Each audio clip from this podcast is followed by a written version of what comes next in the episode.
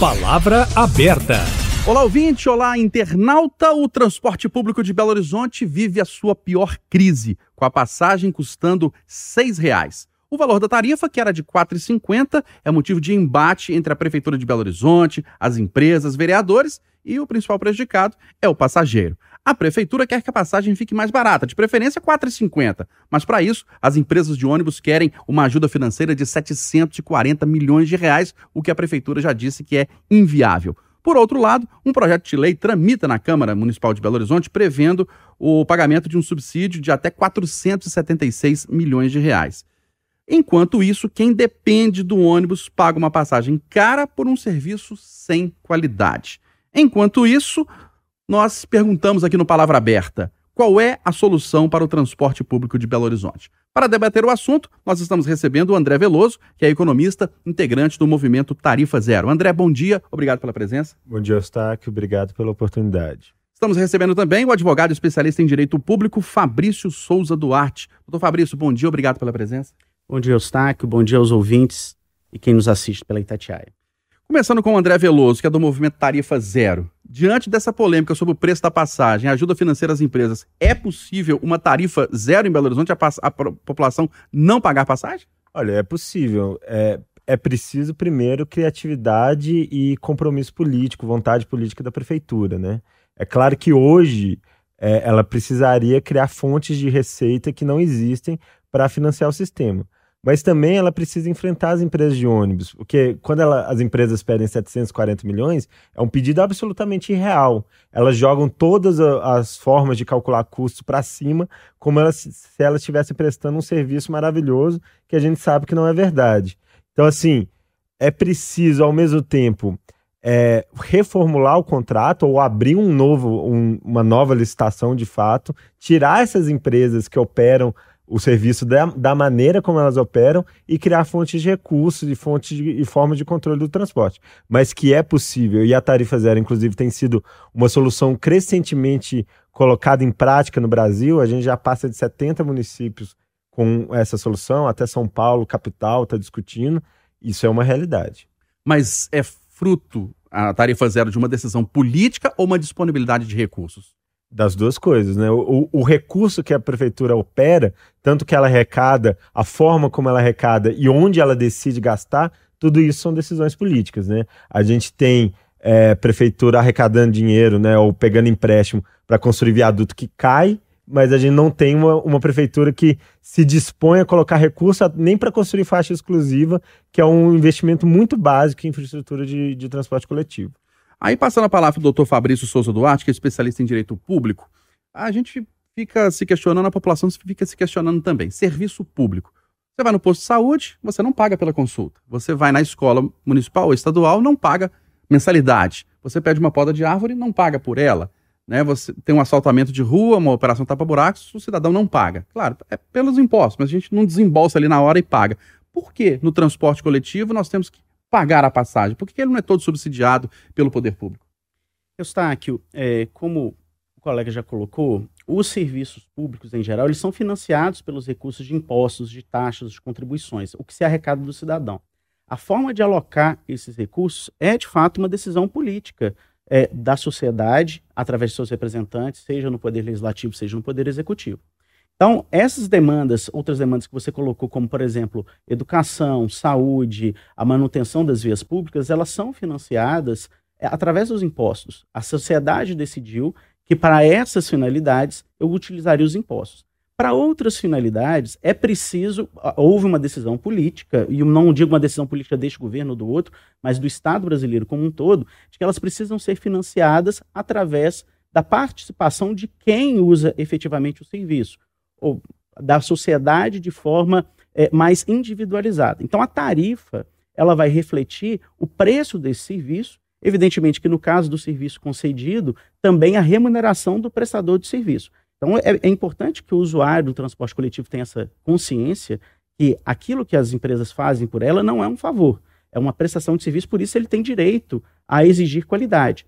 Mas é uma opção do Estado. Por que, que eu não pago pela saúde? Na Constituição brasileira, lá em 1988, se definiu que o sistema único de saúde seria universal para todos e gratuito.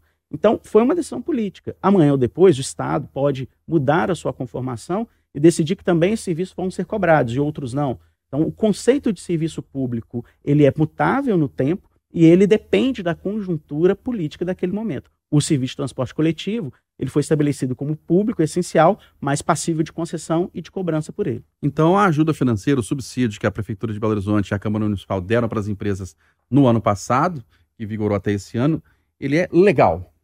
É legal. A, a lei, o Estatuto da Mobilidade Urbana, que é uma lei federal que define as modalidades de transporte, inclusive dispõe sobre o transporte público coletivo de passageiros, ela estabelece essa possibilidade. A gente tem que entender que o subsídio, na verdade, ele não é uma ajuda para a concessionária, ele não é um favor do poder público para a concessionária do serviço, ele é um pagamento pelo serviço. O serviço ele é público, então o poder público, para garantir a modicidade da tarifa, para que a tarifa seja mais barata para o usuário, que é um dos vetores de aplicação da tarifa, é que ela seja módica, ou seja, ela seja o menor custo possível. Para garantir isso é que o poder público aporta recursos de subsídio.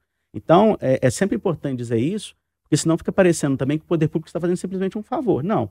É um, é um dinheiro público que é pelo pagamento e pela efetiva é, disponibilização do serviço de forma a ajudar o cidadão nessa parte. É, ele não está dando um presente para as empresas de ônibus, ele está sustentando o serviço na cidade. É Ex exatamente, exatamente. Ô André Veloso, enquanto não é possível não se ter uma decisão política por uma tarifa zero, que seria o sonho da população, né, não pagar pelo transporte coletivo, o movimento Tarifa Zero é a favor da ajuda financeira para o sistema, né, esse subsídio que as empresas estão reivindicando e que a prefeitura já pagou é, do ano passado para cá, para que a passagem não fique, por exemplo, a seis reais, que ela fique a 4,50 no valor, aí vamos dizer, intermediário, entre o, o zero e os seis reais? Sim, claro. A gente é a favor do subsídio, eu acho que é importante dizer assim, é, é legal que o subsídio pago no ano passado, que foi de 237 milhões, ele, ele é legal do ponto de vista que ele poderia ser pago. Mas a forma como ele foi calculado e paga que a gente questiona, porque assim, não houve nenhuma justificativa técnica para que esse valor tenha sido 237 milhões. É, agora a, as coisas são diferentes. Em março foi aprovada uma lei, e essa lei é muito importante, que muda a forma de remuneração do sistema, deixa de ser por passageiro e passa a ser por quilômetro rodado. Isso é muito importante porque Hoje, antes, quando era por passageiro, as empresas queriam lotar os ônibus que dão lucro e não, não passar os ônibus que dão prejuízo. Então, ônibus de madrugada, periferia, domingo, sábado depois das duas, são, eram linhas que eram cortadas propositalmente, ilegalmente, porque não tinham passageiro suficiente para dar o lucro para as empresas.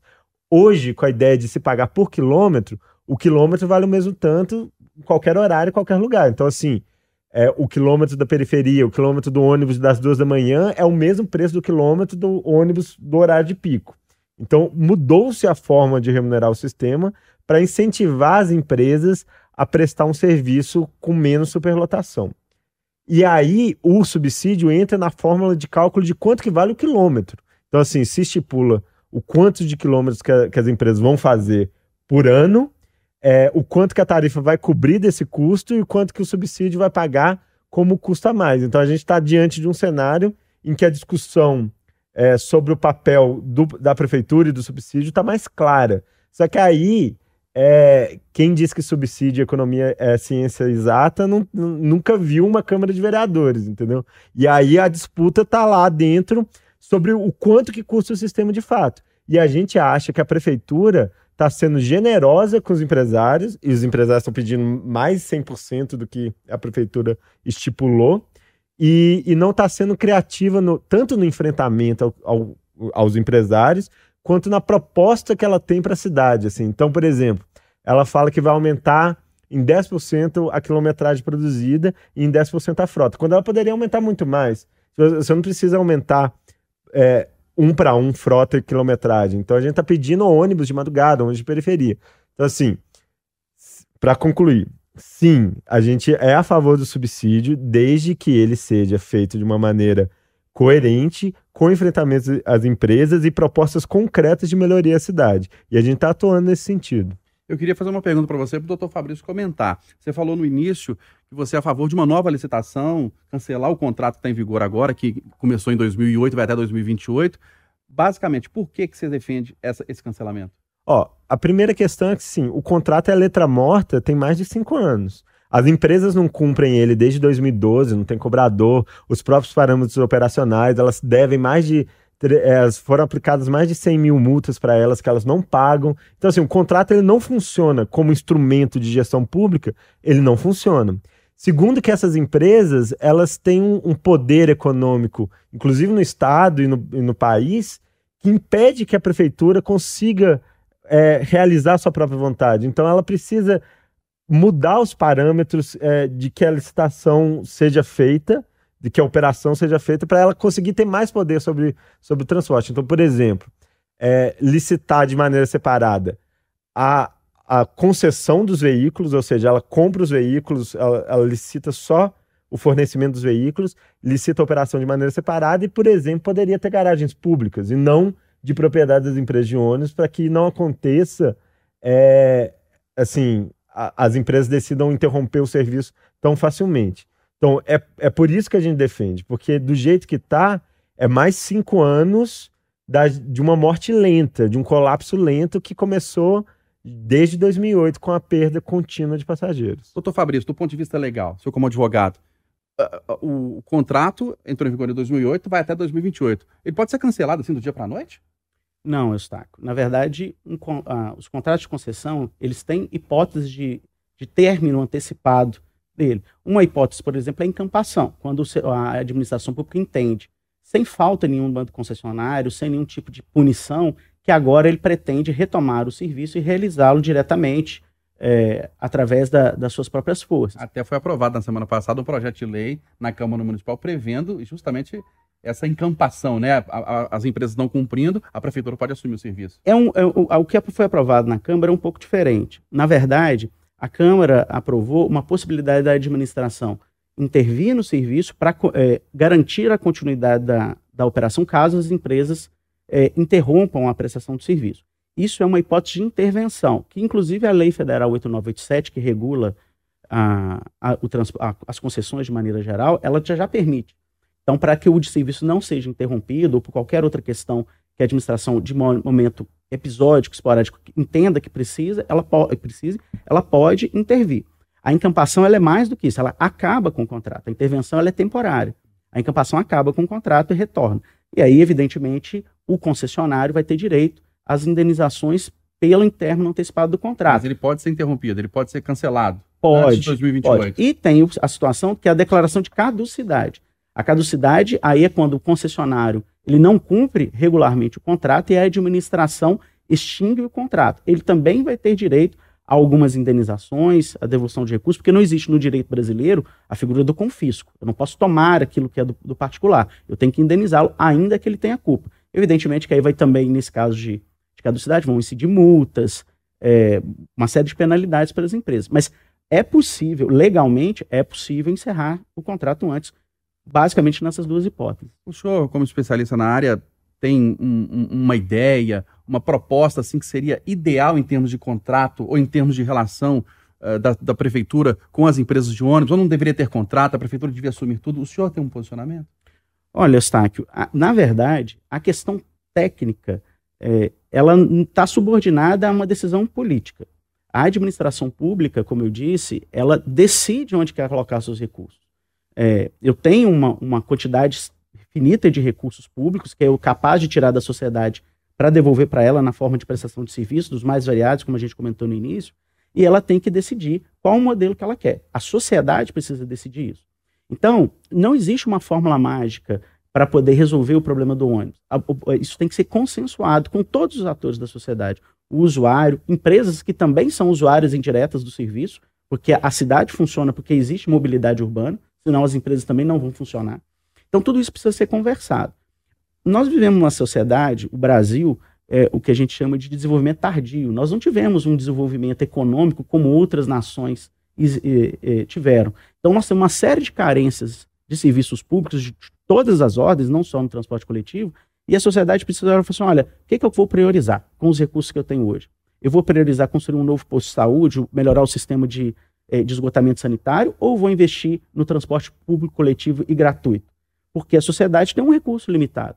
Então, eu acho que uma nova rodada de licitação que vier a ser feita, ou mesmo que o poder público resolva admitir o serviço, o cidadão, de maneira esclarecida, tem que falar assim, olha, isso tem um custo. Qual que é o custo? Eu estou disposto a arcar com esse custo? E o que, é que eu vou deixar de fazer para manter esse custo rodando?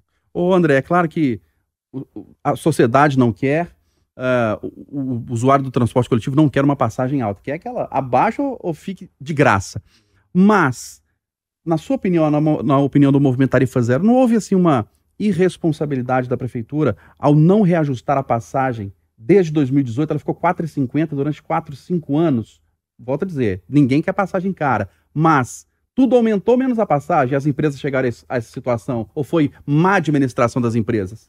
Olha, é, é assim, a, a, tarifa de 4,50, ela não cobre o custo como a gente gostaria, entendeu?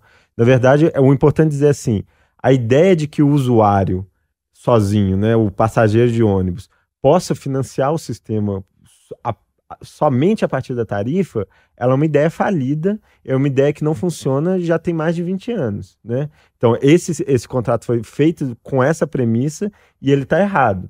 Agora, a prefeitura teve quatro anos ou mais para poder achar soluções, entendeu? Tanto assim, é, intervenções pontuais, é, melhorias da, da, da, da, operação do sistema com faixa exclusiva, é, integração, ou, ou, assim, até proposta de reformulação do contrato mesmo. Como, foi criada uma comissão que eles mesmos encerraram, né, a, a prefeitura. Então, assim, é, a inação da prefeitura é indisculpável. É, e aí, sim, ela já deveria ter proposto uma forma de subsídio concreto, é, que financiasse a tarifa a 4,50 ou até mais baixo. Isso era possível fazer, arranjar e costurar politicamente. Agora, uma coisa que preciso ser dita é o seguinte: é, hoje em dia, se né, a Itatiaia identifica muito isso, tem um, um, diálogo com a população, ninguém gosta de usar ônibus. Você chegar lá para qualquer pessoa na cidade e falar: se você pudesse escolher usar ou não usar ônibus, é, você escolheria usar? E as pessoas vão falar não com razão, porque o ônibus é ruim, passa pouco, quando passa está superlotado, os, uh, os veículos estão caindo aos pedaços e a passagem está seis reais. Então, assim, é essa forma de tratar o transporte coletivo é ruim para a prefeitura e é ruim também para as empresas de ônibus, que no longo prazo todo mundo está saindo do, do, sistema. Então, o que a gente está falando é uma defesa do transporte coletivo, que as pessoas têm que querer usar ônibus, elas têm que achar que essa é a solução para o dia delas, para o deslocamento delas, o conforto no, na vida delas, ao invés delas escolherem Uber moto, ao invés delas escolherem carro.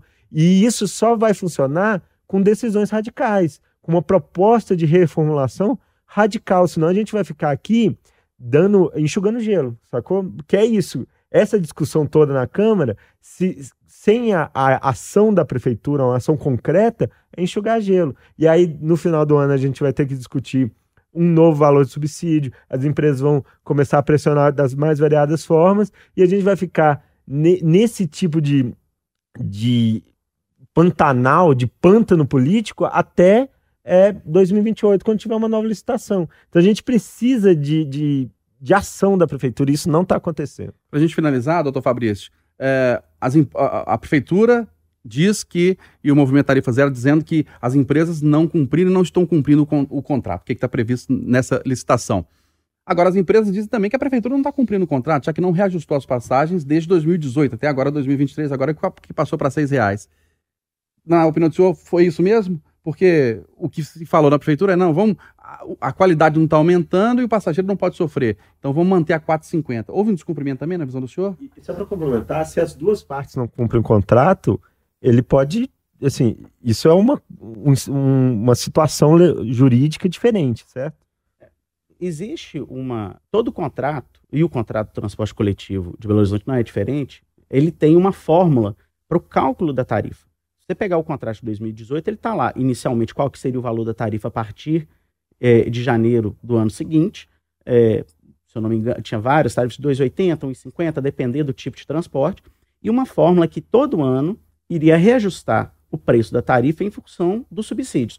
Nessa fórmula consta o valor da mão de obra, dos reajustes de mão de obra, de combustível, de manutenção dos veículos, de depreciação dos veículos, tudo isso é calculado. Então, de maneira correta, a administração, sim, ela deveria anualmente fazer uma análise dessa fórmula e aplicá-la. E essa fórmula, é importante dizer isso, ela poderia ser para cima ou para baixo. Porque se, por exemplo, em um determinado ano, é que no Brasil a gente vive isso, esse cenário muito dificilmente, mas se o custo diminui, por exemplo, de combustível, é, eu tenho que reduzir o valor, isso tem que refletir na tarifa.